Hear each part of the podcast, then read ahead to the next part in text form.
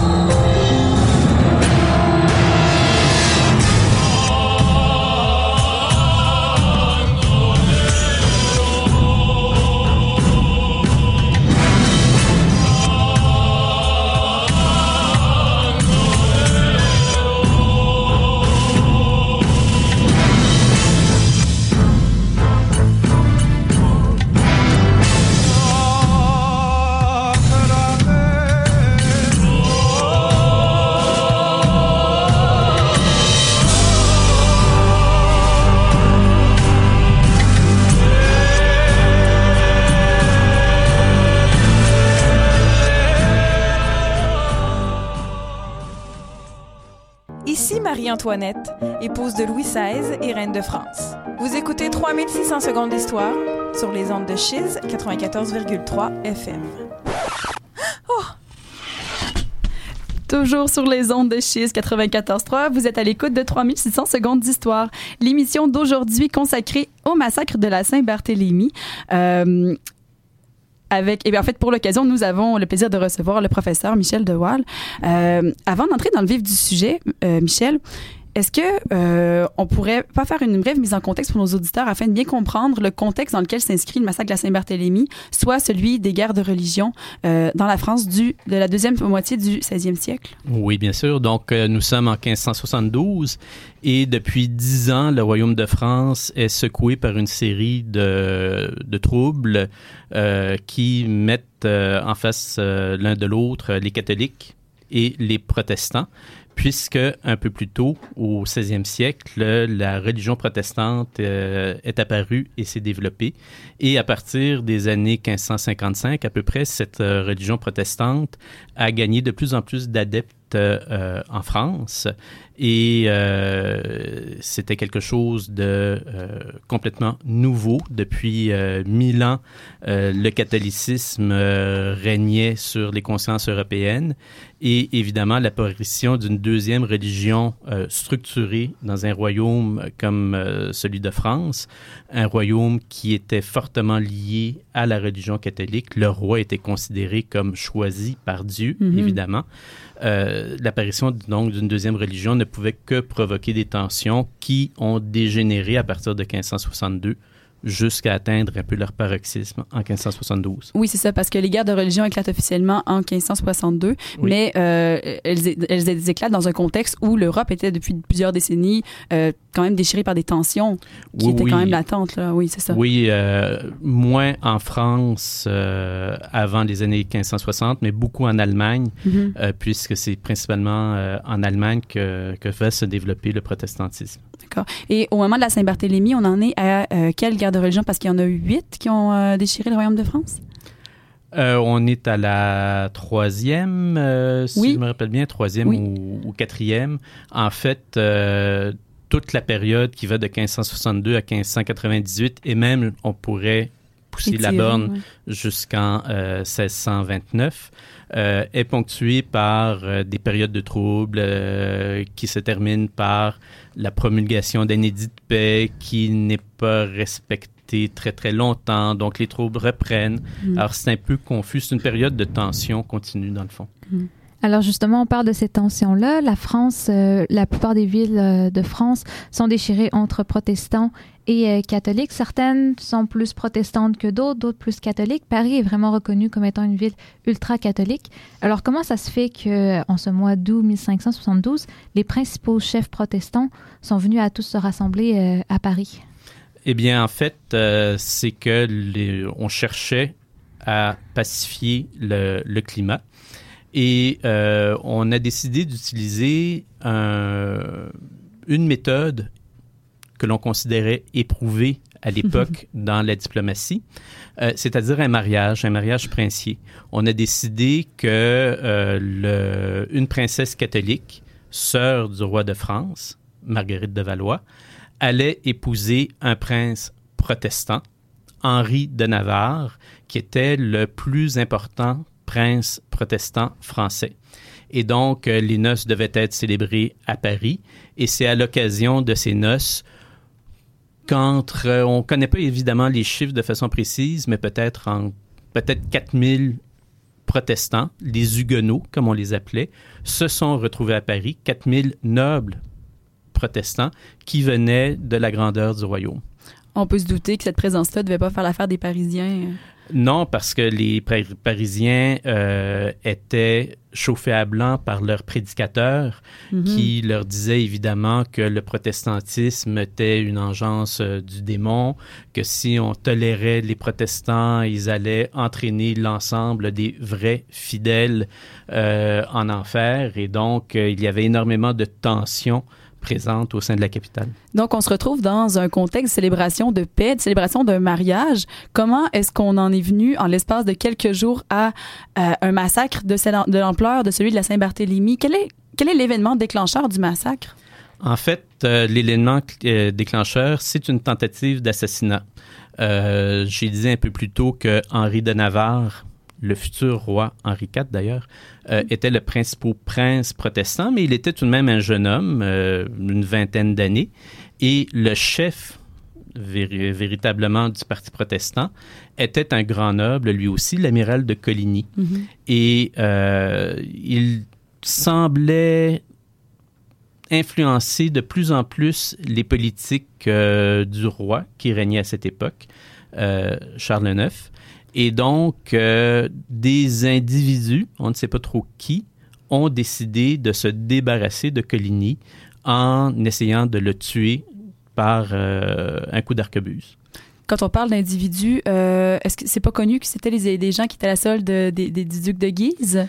Le duc de Guise, peut-être une mise en contexte, qui était le duc de Guise? Oui, et, le, le duc de Guise oui. était peut-être le, le chef du parti des ultra-catholiques. Euh, il espérait peut-être aussi euh, occuper de plus en plus de place dans le royaume. mhm.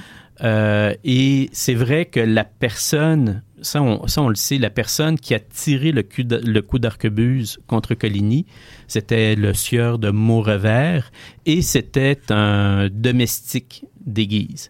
Mais est-ce que les Guises ont agi seuls ou est-ce qu'ils répondaient à une demande qui pouvait venir d'autres forces euh, connu. nationales ou internationales? Ça, on n'a aucune source.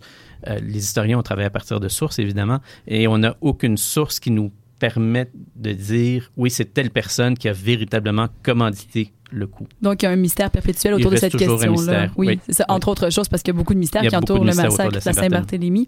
Euh, quelle a été la réaction des protestants à ce moment-là quand ils ont vu qu'il y avait une tentative d'assassinat contre euh, l'amiral de Coligny? Mais Ils ont demandé justice au roi. D'accord. Euh, spontanément, euh, ils sont allés voir le roi. Ils ont dit voici qu'est-ce qui est arrivé.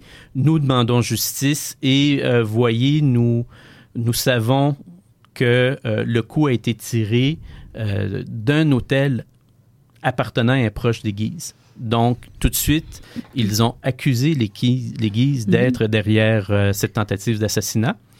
Et le roi, spontanément, a dit Oui, oui, je vais vous rendre justice. Mais le problème qui se posait, c'était que si Charles IX rendait justice, il ne pouvait le faire qu'en s'en prenant au chef des ultra-catholiques du Donc, royaume au duc de Guise. au duc de Guise.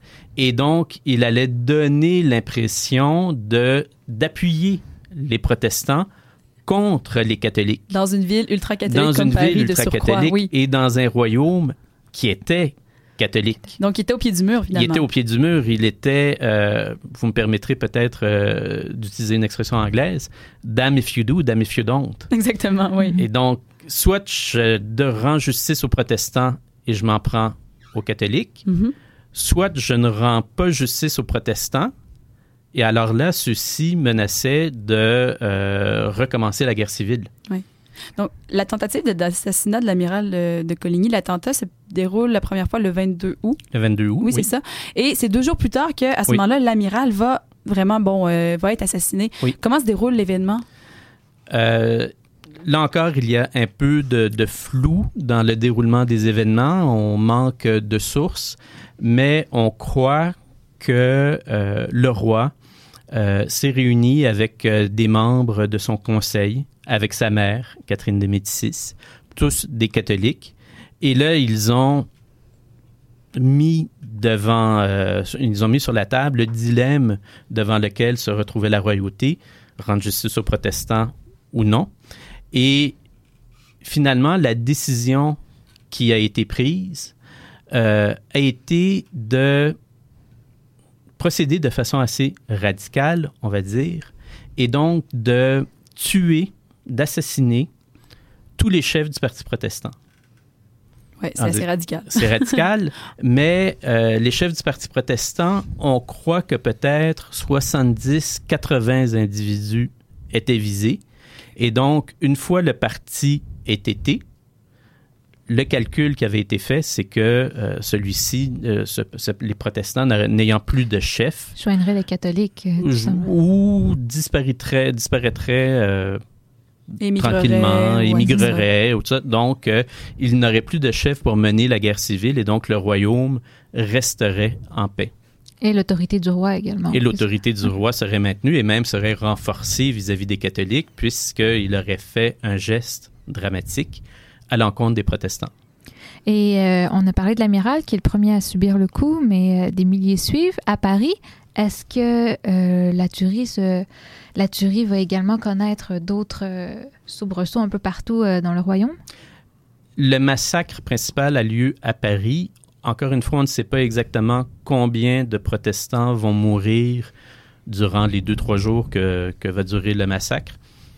3000, 4000 Ça, c'est à Paris? à Paris. D'accord. à Paris. Et évidemment, la rumeur du massacre s'étend assez rapidement dans, dans le royaume. Et dans certaines villes, tout de même importantes, une quinzaine à peu près, les protestants vont également être massacrés, mais dans beaucoup d'autres villes, les protestants vont être épargnés.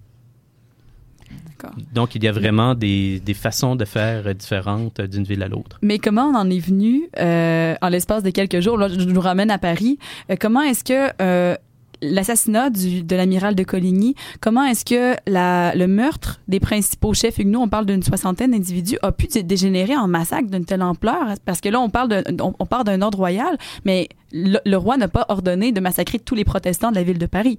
Non, non, au contraire, on a, il n'a jamais euh, donné de tel ordre. Mais là, il faut revenir au, au climat, à la tension qui régnait au sein de, au sein de la ville, où euh, les catholiques, euh, chauffés à blanc par leurs euh, prédicateurs, euh, voyaient des protestants se promener librement dans, dans les rues. Les catholiques voyaient les protestants également crier vengeance. Euh, Nous demandons justice ou nous allons prendre les moyens de nous faire justice, ni plus ni moins. Donc, euh, les catholiques euh, avaient peur de la réaction des, des protestants. Et lorsqu'ils ont vu les premiers meurtres être commis, et ça, on savait que ces premiers meurtres-là étaient commis sur ordre du roi. Mhm. C'était des soldats du roi ou des soldats affiliés au roi qui, euh, qui les commettaient. Eh bien là, c'est les vannes du barrage euh, se sont ouvertes et les gens ont, ont laissé aller la, colère, la peur qu'ils qu'ils avaient en eux et ils se sont livrés à, à ces actes euh, Donc, pendant, pendant plusieurs jours. Donc, il y a vraiment deux, une, trois une- jours. D'accord, jours, oui. Malgré, puis là, à ce moment-là, il y avait des ordres royaux qui demandaient aux gens d'arrêter. Il y, avait, il y a eu le roi à un moment donné voyant le massacre, euh, encore Mhm. une fois, a dû se dire bon, comment je me positionne par rapport à, à cela? Euh, au début, il a donné son aval à ce Mhm. massacre, mais assez rapidement, il a donné l'ordre de, de l'interrompre. Mhm. Mais les Parisiens ont fait fi de cet ordre et ils ont continué à, à tuer les, les protestants. Et qu'est-ce qui a mis fin au carnage à la fin? Ben, Il en restait Hop. plus. ouais, ben, il en restait, il en restait plus. Euh, et là, je, je sais pas, je n'ai jamais commis de massacre moi-même. Non. mais il me semble que après trois jours euh, dans le dans, dans le sang, Mhm. dans et, et encore une fois, il faut bien se rendre compte que ce ne sont pas tous les catholiques parisiens qui se lancent à l'assaut des, des protestants, qui se, le- qui se mettent à les, à les massacrer. Une grande majorité des catholiques se terraient à l'intérieur de leur maison. Oui, Et c'est une oui. minorité qui, euh, qui agissait. Et à un moment donné, euh, euh, ils avaient la tension est retombée peut-être. Euh, il y avait plus beaucoup de C'est protestants. une action spontanée. C'est une action c'est- spontanée. Qui n'a pas été réfléchie C'est comme euh, pour suivre un plan donné ou quoi que ce C'est soit. ça. Et justement, on parle euh, de la fin. Euh, en fait, on- il y a pas, c'est pas comme s'il y avait une fin euh, ponctuelle, c'est qu'il y a quand même eu des conséquences à ce massacre-là, puis il y a eu une, une suite dans le cours, euh, dans le cours des les- dans les, les événements, le Oui. reste à suivre. Est-ce que vous pouvez peut-être nous parler un peu des conséquences de cette euh, de Oui, ce ben, massacre-là? la première suite immédiate du, euh, du massacre, ça a été des massacres en province qui ont été décalés par rapport à celui qui s'est produit à, à Paris. Et au fur et à mesure que, Que la, nouvelle, nouvelle, se propageait, bon, il y avait des villes qui euh, se livraient à des massacres. Euh, sauf qu'il y avait euh, des villes qui ont refusé de massacrer les protestants, des villes catholiques qui ont refusé de massacrer des protestants. Donc, ce que révèle le massacre, c'est une fracture à l'intérieur même de, appelons ça le camp catholique, Mhm. euh, et donc un questionnement sur comment doit-on réagir face à la présence protestante dans, dans le royaume et comment doit-on réagir face à ce, ce roi euh, qui a ordonné le massacre de certains de, de ces sujets. Donc, il y a certains catholiques, parmi lesquels des grands nobles, qui ont commencé à adopter une troisième voie en disant qu'il ne fallait peut-être pas nécessairement que les tensions religieuses divisent les Français, mais il fallait se regrouper plus au- autour de l'idée politique euh, du royaume. Et donc, euh, lors de la première décennie des troubles de religion, on parle des catholiques d'un côté, des protestants de l'autre. Et après 1572, il y a tranquillement un troisième parti qui va émerger, qu'on va appeler justement le parti des politiques, et qui mettent de l'avant non pas nécessairement la religion, mais surtout l'État français. C'est un parti qui va prendre de l'ampleur à mesure que les guerres de religion Oui. vont continuer jusqu'à la fin du 16e Oui. siècle. Oui. Euh, ça m'amène à une question parce que, bon, on parle de la Saint-Barthélemy, les catholiques s'en prennent aux protestants, bon, les ultra-catholiques, certains Mm. ultra-catholiques s'en prennent aux protestants. Euh, bon, il y avait deux grands partis au début des guerres de religion qui étaient orientés vraiment d'un point de vue confessionnel, protestant-catholique, mais il y avait quand même des euh, des gens qui étaient en faveur d'une certaine concorde, donc des catholiques plus modérés qui, eux, croyaient qu'il y avait encore une possibilité de rejoindre les deux religions. Et euh, là, je pars, de ce que je connais, mais je sais que ces gens-là, ils étaient quand même euh, très mal perçus par certains ultra-catholiques. Est-ce que certains catholiques modérés ont été victimes la Saint-Barthélemy également, ou ça n'a pas été rapporté, on s'en tient surtout à des protestants ou aux gens qu'on soupçonne d'être affiliés aux idées protestantes? D'autres que des protestants ont été victimes de la Saint-Barthélemy, des Italiens.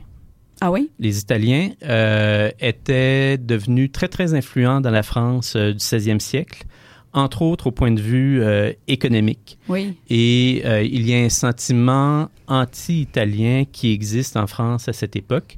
Et on profite de l'occasion pour se débarrasser de quelques Italiens. Euh, On le beau commissaire. Ben oui, c'est ça. Des Italiens qui étaient pourtant très catholiques. hein. qui étaient pourtant très catholiques. Euh, D'autres personnes ont été euh, assassinées. Et c'est bizarrement des personnes euh, qui occupaient des métiers liés à l'orfèvrerie, à l'argent. Donc là, on peut penser que des bandits, appelons-les comme ça, ont profité de l'humeur ambiante pour se dire, tiens, je vais aller dévaliser euh, la maison d'un orfèvre et puis, bon, je, je vais le tuer en même temps en disant, c'est un protestant. Et on on n'allait pas vérifier, mais évidemment, ils, ils amassaient un assez Ça euh, vient justifier impressionnant. les, homic- les homicides. là, Oui, oui. Par la Oui, même c'est ça. C'est occasion. ça, C'est des oui. belles occasions de pillage également. Exactement. Euh, et et, euh, quand on parle des conséquences de Saint-Barthélemy, bon, il y a des conséquences politiques, l'émergence d'un troisième parti durant les guerres de religion, mais je pense qu'il y a également des, des conséquences qui sont extrêmement importantes dans l'imaginaire collectif. Euh, je crois que la, Saint-Barthélemy représente vraiment le paroxysme de la violence à l'époque des troubles de religion, et après, on assiste à un déclin en partie dû à cette espèce de paroxysme-là qui a marqué les imaginaires de l'époque.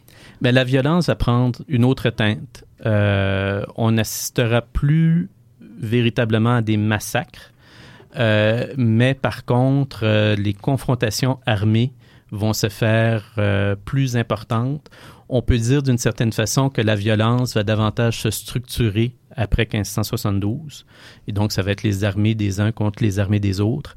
Et euh, il y aura plus, sauf exception, euh, de violence populaire, en tout cas pas d'une telle ampleur. Mhm. Donc, ça marque vraiment un tournant dans, euh, dans les guerres de religion, là, où, Oui. Où euh, la confession, euh, en fait, le, le, poli- le fait politique devient au- au- aussi important que le fait religieux là, Oui. à partir de Ben, 72. le fait politique était tout de même présent avant, mais euh, il va dominer la scène pendant au moins une quinzaine d'années. Après ça, bon, il va y avoir une- un autre épisode où la religion va devenir euh, assez euh, présente, qu'on appelle l'épisode de la Ligue. Euh, mais ça, c'est plus tard, euh, fin des années 80, 1580, début des années 1590. Et Vas-y. on parlait un peu plus tôt des, euh, des Italiens, justement, donc euh, pourquoi pas rebondir sur euh, l'une des, des plus connues. Donc, Oui. Euh, Catherine de Médicis, celle qu'on surnomme la, la veuve noire, justement. Alors, souvent, euh, les romans historiques, les films, euh, la culture populaire, même certains courants historiographiques vont prêter la faute à Catherine de Médicis pour la guerre de, pour le massacre de la Saint-Barthélemy. Donc, est-ce que, en fait, à qui on peut vraiment attribuer les responsabilités de, de ce massacre-là? En bout de ligne, c'est le roi. C'est le roi qui a pris la décision de que 70 chefs protestants à peu près euh, seraient assassinés. C'est sa décision. C'est évident que lors du conseil qu'il a réuni pour euh, voir que devait, quelle décision devait-il prendre suite à la tentative d'assassinat de Coligny, sa mère, Catherine de Médicis, était présente au conseil. Elle a pris de la parole, mais euh, on n'a évidemment pas de procès verbal, c'est bien dommage. On n'a pas de procès verbal euh, du, euh, de ce conseil, mais manifestement, pour qu'une décision si lourde de conséquences soit prise, il devait y avoir un consensus autour de la table. Et donc, Catherine de Médicis a probablement pris la parole en faveur de cette écimage du Parti protestant. Mais pourtant, euh, le fait que ce massacre-là ait déclenché une autre guerre de religion prouve qu'ils ont échoué à éliminer tous les chefs huguenots. Donc, c'est pas tout le monde qui a été assassiné à ce moment-là. Il y en a qui ont réussi à s'échapper. Que, comment est-ce qu'on peut expliquer cette espèce de, de, de réaction des huguenots face à ce massacre-là? Ben, il y en a quelques-uns qui ont réussi à, à s'échapper et puis Mhm. parfois dans des circonstances euh, assez euh, rocambolesques. Euh, ce n'étaient pas tous les chefs huguenots qui étaient présents euh, à Paris. Donc, la, la lutte a repris dans certaines villes, certaines régions du royaume, des villes, des régions qui étaient déjà protestantes. Donc là, les le forces fameux sont croissant protestant, Le fameux oui. croissant protestant qui part grosso modo de La Rochelle sur la côte atlantique, qui descend vers Toulouse et qui remonte presque vers Lyon. Oui. Euh, donc, c'est ce qu'on appelle le croissant fertile euh, du protestantisme français. Donc, le- les protestants étaient présents, étaient forts, et c'est à partir de ces régions-là que les troubles ont recommencé. Donc, euh, nous verrons après la pause un peu plus en détail le déroulement de ce massacre et les atrocités qui ont été commises. Mais d'abord et avant tout, je vous propose qu'on ait en pause musicale avec une pièce intitulée L'étreinte de la rose, mise en musique par, et là, excusez mon accent, euh, Georges Enescu. Euh, en fait, c'est une mise en musique d'un texte de Clément Marot, un grand poète français qui vécut dans la première moitié du 16e siècle, au service de Marguerite de Navarre puis de François Ier. Son penchant en faveur des idées de la réforme lui valut néanmoins un séjour en prison et des exils fréquents dans le Béarn, en Italie et en Suisse.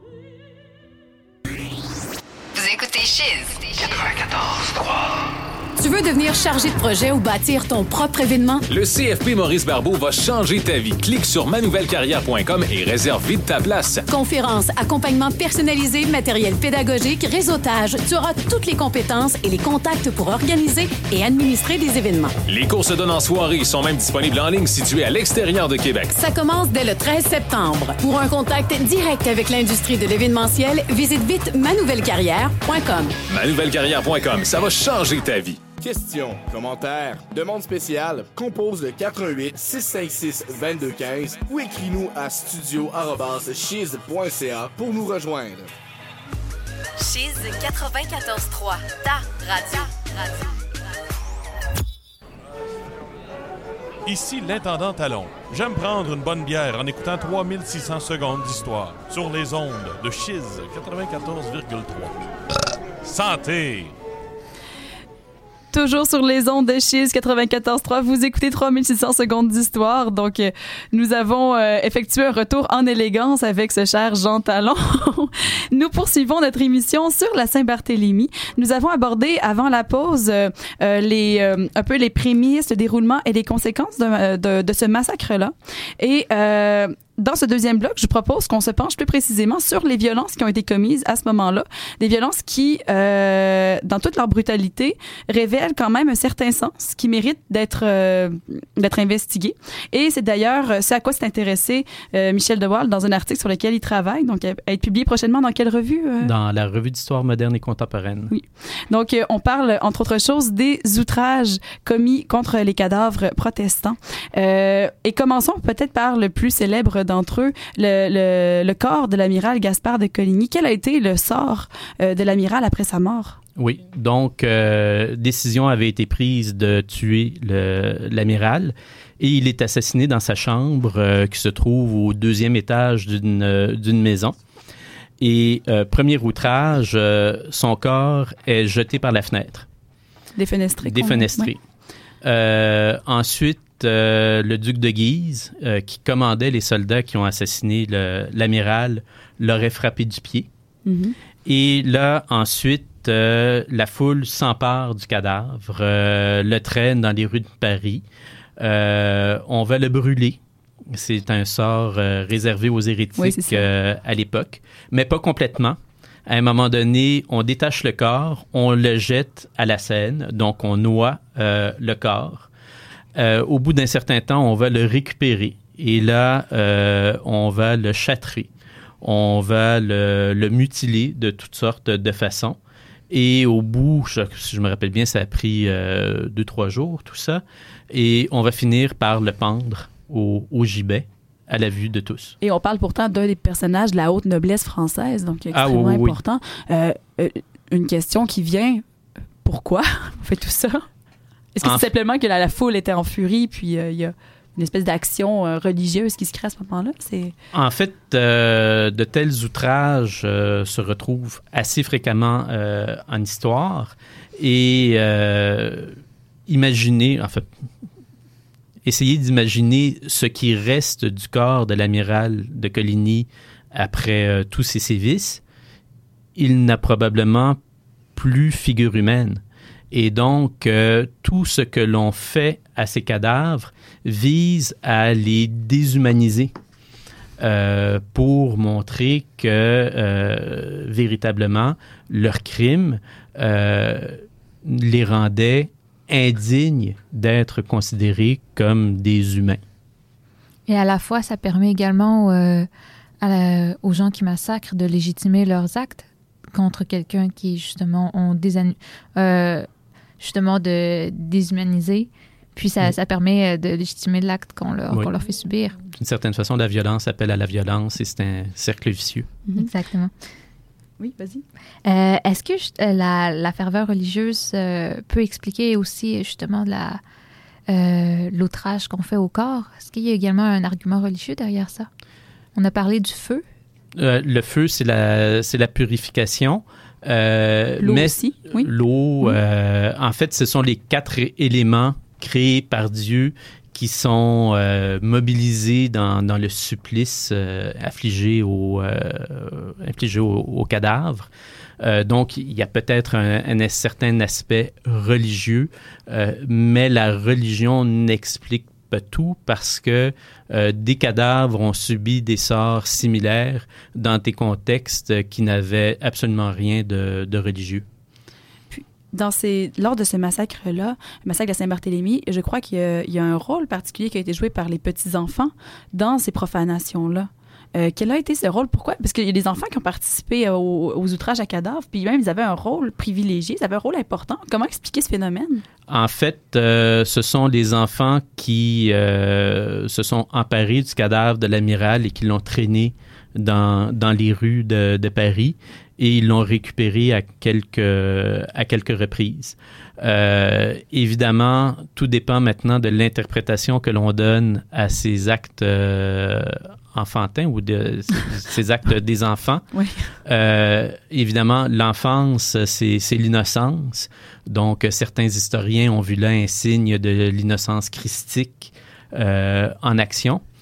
Euh, mais quand j'ai parlé d'actes enfantins, vous n'avez pas vu mes guillemets, mais il n'en reste pas moins que à quel point des petits enfants sont pleinement conscients des gestes, euh, Qu'ils des gestes posent. qu'ils posent, euh, de l'horreur qu'ils côtoient. Euh, bon, la société du temps, on sait, était assez violente. Euh, ce n'était pas la première fois que ces enfants-là voyaient des cadavres, ne serait-ce qu'en raison des exécutions publiques euh, qui, pouvaient, qui se dérouler euh, à Paris euh, à cette époque.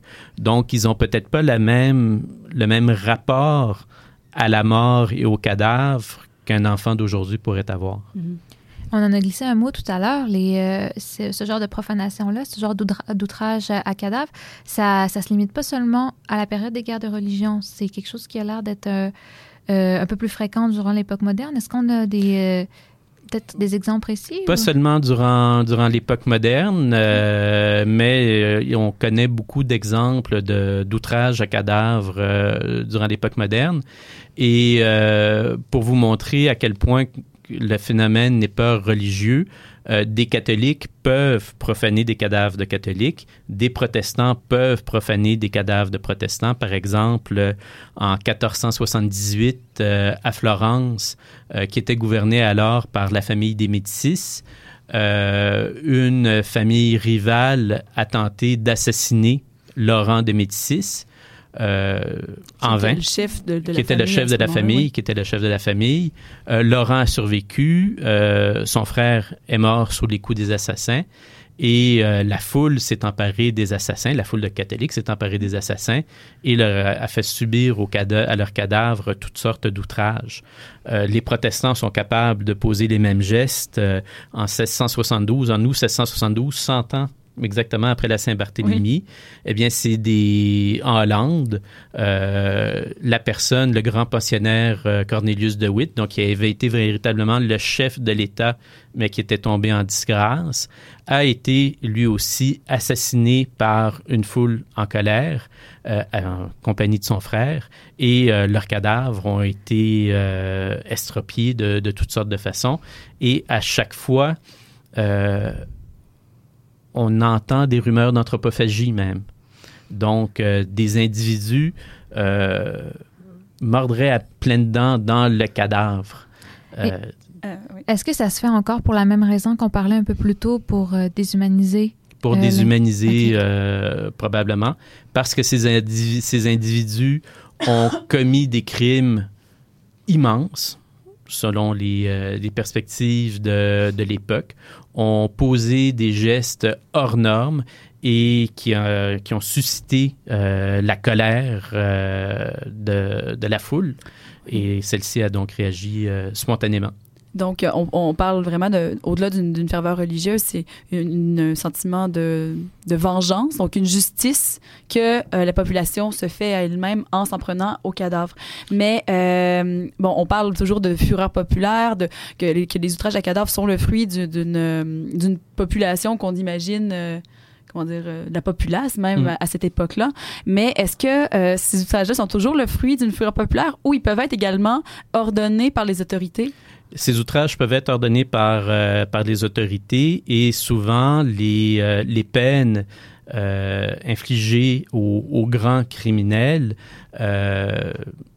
comprenaient des outrages au corps Oui. encore vivant parfois, et même au cadavre. L'image qu'on a tous, par exemple, c'est euh, enlever la tête du cadavre, la planter sur un pic et la mettre à la porte d'une ville. Mhm. Et donc, un visiteur qui rentre dans la ville, la première chose qu'il voit, c'est euh, une tête dressée sur un pic. Et lors de certains événements euh, au cours desquels de nombreuses personnes ont été condamnées à mort et exécutées, eh bien, il peut y avoir toute une série de têtes sur les remparts des villes qui accueillent les, euh, qui accueillent les visiteurs.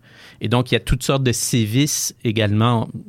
Le- la décapitation l'exposition de la tête est le plus connu, mais euh, la justice pouvait euh, infliger d'autres peines aux cadavres de, de criminels Le, durant toute l'époque moderne. le but étant d'en faire des exemples. Le but étant d'en faire euh, des exemples, le but étant encore, même pour la justice, de déshumaniser le, le criminel. Et euh, on a parlé de la décapitation. Est-ce que c'est le seul trait commun qu'on retrouve euh, aux outrages à cadavres ou euh, on retrouve d'autres traits communs à ce genre de massacre-là dans l'histoire occidentale? Ben, dans les outrages, appelons-les populaires, pour les di- différencier des, des, des outrages judiciaires, comme je l'ai dit, il y a souvent des cas d'anthropophagie qui sont, qui sont relatés. Euh, ce qui frappe l'imaginaire, évidemment, des, euh, des populations. Euh, émasculer euh, les gens. Quand c'est des femmes, on- des femmes enceintes, on va arracher leur bébé de leur ventre parce qu'on ne veut pas que l'ennemi se reproduise d'une certaine façon. Et de la même façon, souvent, les hommes sont châtrés euh, pour euh, justement montrer qu'ils bon, ils peuvent pas se reproduire. Donc, c'est des traits qui peuvent réapparaître à, à plusieurs reprises dans l'histoire. Euh, et quelles sont les origines d'une telle pratique en Europe? Je crois que c'était quelque chose qui était quand même euh, relativement courant dans l'Empire, euh, sous, ben, sous la République romaine, entre autres. Relativement courant, euh, il y a des cas qui se sont produits dans l'Empire romain.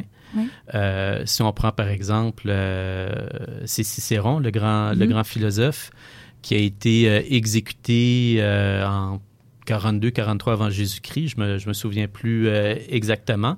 Eh bien, Cicéron, le cadavre de Cicéron a été décapité, sa main a été coupée, la main qui avait écrit des, des textes contre Les euh, Philippiques contre les euh, Philippiques. Et, et- Marc-Antoine, c'est ça? Oui. oui, et donc euh, on a pris sa main et on l'a clouée sur un mur euh, pour bien montrer, regardez, c'est ce qui arrive à celui qui écrit contre le pouvoir. Oui, mais on, sa- on salue euh, notre euh, co-animateur Nathan, qui n'est pas parmi nous, mais qui travaille sur Cicéron Oui. dans le cadre de Oui. sa maîtrise. Oui, ouais, donc Oui, c'est un phénomène euh, qui s'inscrit dans la longue histoire. oui, et puis même euh, en Grèce antique, dans l'Iliade, il y a de nombreux cas d'outrage à, à cadavre. Euh, Achille qui tue Hector et qui lui refuse la sépulture et qui laisse son cadavre être mangé par les chiens. Et même Achille dit Je regrette de ne pas avoir le courage de te manger moi-même.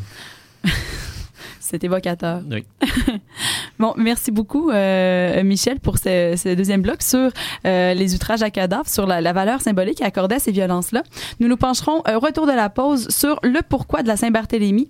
Mais d'abord et avant tout, je vous propose une autre pièce, euh, cette fois l'ouverture de l'opéra Les Huguenots, composée par Giacomo Meyerbeer, euh, créé en 1836. Son œuvre traite d'un amour impossible sur fond de guerre de religion. L'action se déroule, se déroule, se- pardon, se déroule à la veille du massacre de la Saint-Barthélemy. L'ouverture que nous allons entendre contient le thème principal de l'œuvre, qui est lui-même l'adaptation euh, d'une chorale euh, que Martin Luther, donc à l'origine de la réforme protestante, aurait composée lui-même.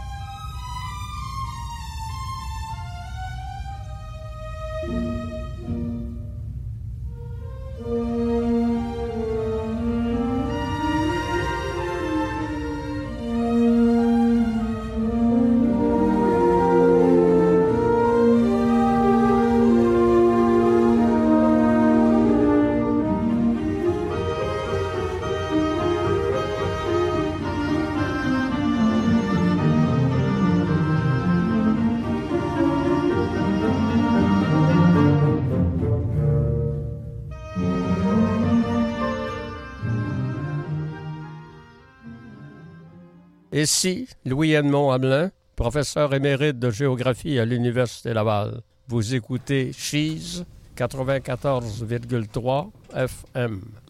Toujours, toujours. Toujours sur les ondes de Chiz 94.3, vous écoutez 3600 secondes d'histoire. L'émission d'aujourd'hui est consacrée au massacre de la Saint-Barthélemy. Avant d'aller euh, en pause, nous nous étions attardés sur les outrages à cadavres euh, qui, dont étaient victimes les gens euh, qui étaient considérés comme dangereux, donc des gens qui avaient euh, en commun le fait d'avoir commis des crimes contre l'État ou de poser un danger contre l'ordre social. Euh, ce qui nous permet de mieux comprendre maintenant ce qu'on va aborder dans le troisième bloc, le pourquoi de la Saint-Barthélemy, parce que euh, faut se replacer dans l'imaginaire de l'époque pour les catholiques. Les Huguenots représentaient également une menace à l'ordre social. Une menace à l'ordre social, une menace à l'ordre euh, politique euh, très, euh, très importante. Euh, C'était des ennemis, euh, on était en- dans un conflit civil et donc pour remporter le conflit, il fallait que l'un et l'autre parti s'emparent, entre autres, des villes tenues par le camp, le camp Mhm. adverse. Donc, cette peur de, du complot, de la conjuration euh, visant à, à donner la ville par traîtrise à l'ennemi était très, très présente. Et, et ce n'était pas un fruit d'imaginaire des, des catholiques parce que les, quand, quand on pense euh, aux premières guerres de religion en 1562, il y a de nombreuses villes qui sont tombées aux mains euh, des protestants de cette façon-là. Je pense à Lyon, entre autres. Oui, Lyon, euh, entre autres, est un, est un excellent exemple, mais beaucoup d'autres villes ont été prises, et des villes très, très importantes ont été prises par les protestants. Dans d'autres cas, les protestants ont essayé de prendre la ville, mais n'ont pas réussi. Euh, mais la crainte des catholiques était toujours présente. Et euh, en fait, en quoi le comportement de, des Huguenots va, va contribuer à renforcer cette crainte-là des catholiques à leur égard? Ben, au début, euh, dans, avant le, le début des guerres de religion, euh, les protestants, les huguenots étaient très, très en confiance. Euh, ils n'avaient pas encore, ils n'étaient pas encore trop persécutés. Donc, euh, ils se réunissaient fréquemment euh, en grand nombre euh, pour célébrer leur religion, pour célébrer la scène, euh, au vu et au su des catholiques. Et donc, ceux-ci pouvaient voir, et on, on a des grands rassemblements qui ont été documentés à Paris, des milliers de protestants qui, Mm. étaient, qui étaient réunis. Et après le début des, guerres de religion, les protestants se sont rendus compte euh, que mieux valait pour eux d'être plus discrets, mais d'une certaine façon, ça a pu jouer contre eux parce qu'ils n'étaient plus visibles, donc ils étaient secrets. Peut-être agissaient-ils en secret. Un des. C'est, c'est quoi La le menace était là, mais on la, pouvait men- pas la la menace voir. était là, C'est on ne pouvait pas la voir. Ouais. Et euh, c'est un des traits caractéristiques de la conjuration, c'est qu'elle est secrète jusqu'à, temps que ces acteurs ou ces auteurs aillent de l'avant avec leurs gestes ou jusqu'à temps que les autorités la découvrent. Donc la question du secret, la peur du secret est très présente à cette époque. Puis il faut se replacer dans l'imaginaire des gens de l'époque. C'est quelque chose de secret, la conjuration et tout. Le complot, le, le complot c'était quelque chose qui était extrêmement mal vu. C'était quelque chose de, de très mal vu puisque qui complote agit complètement à l'extérieur des cadres Mhm. politiques acceptés de l'époque et du cadre social aussi d'une certaine façon. D'où, la menace que les Huguenots représentaient pour l'ordre social. Que les, que le- que les Huguenots représentaient, menace bien réelle, Mhm. puisque entre 1562, on a dit qu'en 1562, ils avaient pris plusieurs villes, mais ils ont essayé entre 1562 et 1560 1572 de s'emparer à quelques reprises d'autres villes, entre autres de Paris. Et, comment les différentes villes de France gèrent cette menace à l'intérieur de leurs murs? Eh bien, les autorités municipales vont adopter différentes mesures, euh, par exemple l'interdiction de faire rentrer des armes dans la ville, expulsion des protestants euh, de la ville. Euh, on va armer les catholiques pour qu'ils puissent, euh, se défendre. Donc, euh, on va fouiller les, bateaux, on va fouiller qui, peuvent rentrer au port. Donc, il y a différentes mesures qui sont prises tout au long de la période pour euh, tenter de prévenir cette menace. Et plutôt que instaurer la paix, ces mesures-là vont au contraire alimenter, alimenter les craintes de la population. Donc, en quoi, justement, ça, fait, ça fait en sorte que la population a juste encore plus peur des Huguenots qu'auparavant? Ben absolument, parce que ça entretient l'état d'esprit qui est également alimenté par les prédicateurs qui ne cessent pas de parler de la menace religieuse représentée par, euh, par les protestants. Donc, sur deux fronts, les fidèles catholiques dans certaines villes de France sont, euh, sont ciblés par euh, des, des individus qui, consciemment pour les prédicateurs, inconsciemment pour les autorités municipales, entretiennent leur crainte du huguenot. Donc, quand on se replace à Paris en 1572, le fait de voir arriver euh, cet afflux de protestants pour la célébration du mariage, il y a vraiment une menace qui, qui est bien réelle à leurs yeux. Oui, oui, parce qu'il ne faut pas oublier que ces protestants étaient des nobles, donc ils étaient armés et ils avaient le droit, en tant que nobles, ils avaient le droit de se promener armés dans la ville. Ils se promenaient toujours en bande. Euh, eux, ils voyaient un peu leur espoir les plus fous être réalisés puisque un de leurs chefs allait marier la sœur du roi. L'amiral de Coligny était euh, dans les bonnes grâces également de Charles IX. Donc, euh, certains protestants se sont montrés peut-être un peu trop exubérants dans les rues parisiennes au mois d'août 1572. Est-ce que les Parisiens avaient peur que les Huguenots s'emparent de la ville? Ils avaient peur euh, que les Huguenots s'emparent de la ville, s'emparent du roi, évidemment, puisque Paris est la capitale euh, du royaume. Donc, s'emparent de la ville, s'emparent du roi, s'emparent du royaume. Et à plusieurs reprises, donc comme je l'ai dit, depuis 1562, les protestants avaient cherché à s'emparer de Paris, avaient cherché à s'emparer du roi. Et donc, c'est la crainte qui existe encore en 1572.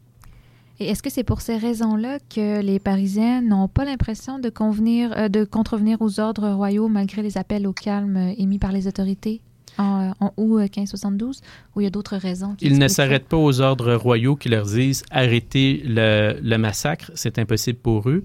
Mais il ne faut pas oublier que c'est le roi lui-même qui a décidé des premiers meurtres. Et donc, c'est la justice royale qui opérait. Et les Parisiens, en tuant des protestants, ont l'impression de contribuer à la justice royale. Et d'ailleurs, euh, certains gestes commis à l'encontre des, euh, cadavres euh, mimiquent d'une certaine façon une exécution judiciaire. C'est-à-dire qu'on va amener un cadavre aux, euh, aux endroits principaux de la ville, là où un condamné faisait ce qu'on appelait une amende honorable. Donc, on amène les cadavres là. Ils ne peuvent pas faire l'amende honorable, évidemment, mais c'est la même dynamique qui est utilisée par, euh, par le peuple. Donc, c'est la justice royale qui se poursuit à travers la population. Donc, comment, en somme, expliquer les débordements d'une telle fureur populaire à Paris, comme dans d'autres villes de France, en cette saison des Saint-Barthélemy en 1572?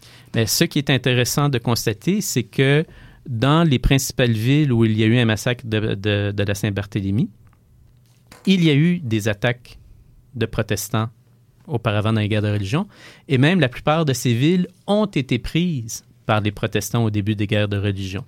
Après ça, les villes ont été remises aux catholiques, mais donc on, on peut croire, enfin moi je pense que c'est une partie de l'explication à tout le moins, que euh, les catholiques euh, de Toulouse, de, de Rouen, de la Charité, de Meaux, ont peur que les protestants reprennent les armes, Mhm. reprennent la ville et euh, sèment le chaos sur leur passage. Parce qu'évidemment, une prise de ville n'est pas toujours euh, pacifique. Ouais. Euh, Il y a du pillage, Mhm. il y a des viols, il y a des meurtres et tout ça.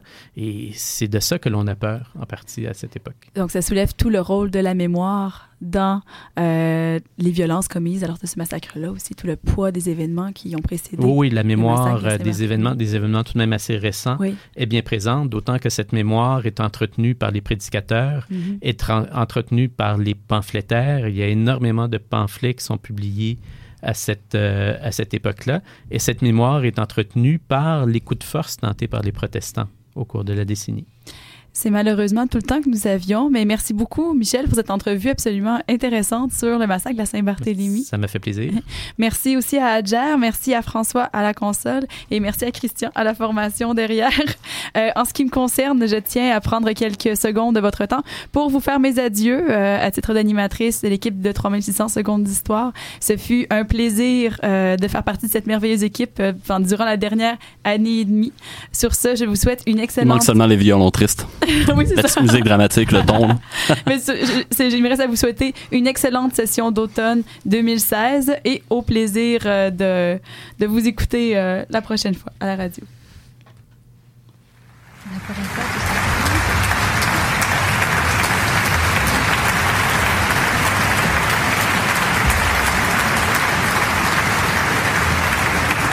Ah ouais, c'est ça. ben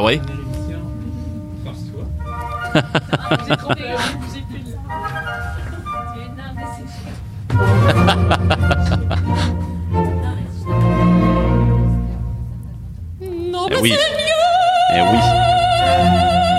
Ça veut pas dire que tu nous quittes, là.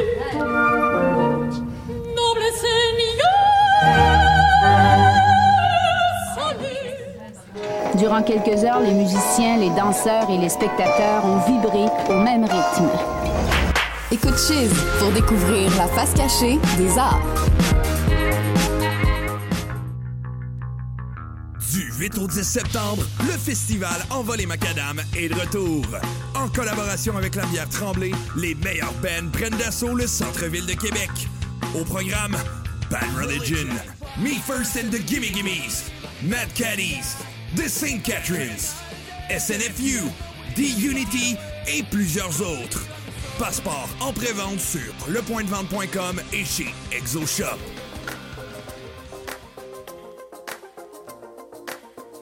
Chiz 94.3, Impact Campus, le Café Foualier et la microbrasserie Fernam sont fiers de vous présenter la Micro, une bière blanche et légère aux arômes fruités qui sera bien accompagner vos pauses et vos soirées. La Micro, disponible exclusivement au Café Foualier dans le pavillon des jardins de l'Université Laval.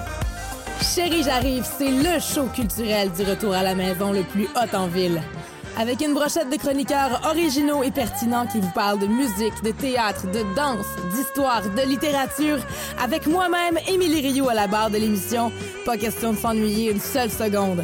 Le mercredi, Chérie débarque sur la scène de la Ninkasi du Faubourg au 811 rue Saint-Jean avec des concours et des prestations acoustiques pour 90 minutes d'extase devant public. Entre 16h et 17h30, c'est sur Chiz 94.3 que ça se passe.